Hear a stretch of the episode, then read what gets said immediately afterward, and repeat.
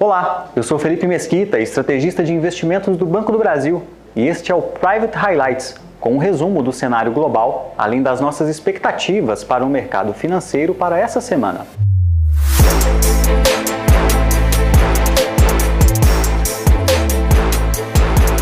Após o rally apresentado nos mercados acionários globais nas últimas semanas do ano passado, os primeiros dias de 2024 marcaram uma leve correção nos ativos de risco, repercutindo uma bateria de PMIs nas principais economias, relatórios sobre o mercado de trabalho americano, além da ata da última reunião do FONC, considerada mais hawkish que o esperado. No exterior, a ata da reunião de dezembro de política monetária americana foi avaliada pelos investidores como mais contracionista do que as expectativas.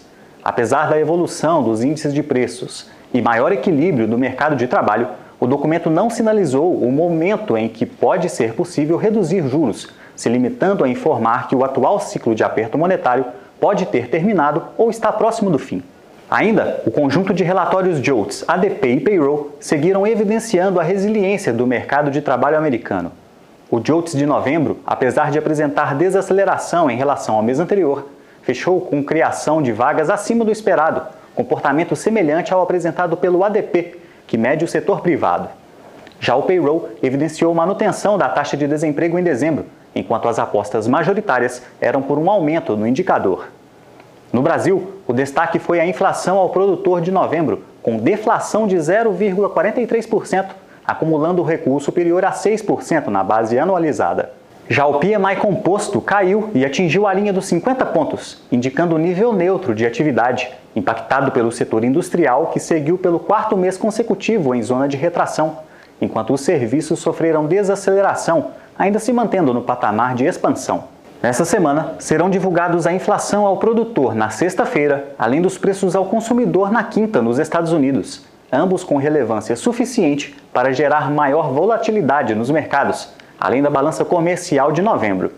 Após os dados de vendas do varejo na zona do euro, que foram divulgados na manhã desta segunda-feira, investidores aguardam dados de desemprego do bloco europeu. Índices de preços ao produtor e consumidor também serão divulgados na China, acompanhados de decisão de juros de curto prazo no país.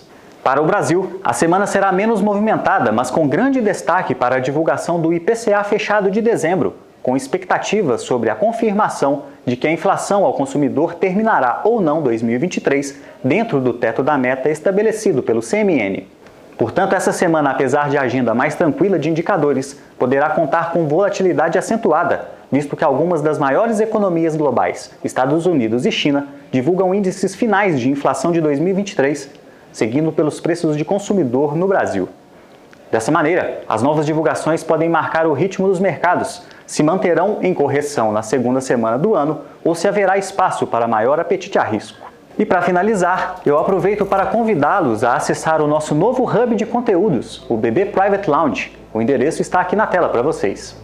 Bom, pessoal, por hoje era isso. Eu desejo a todos uma ótima semana com excelentes negócios. Até a próxima!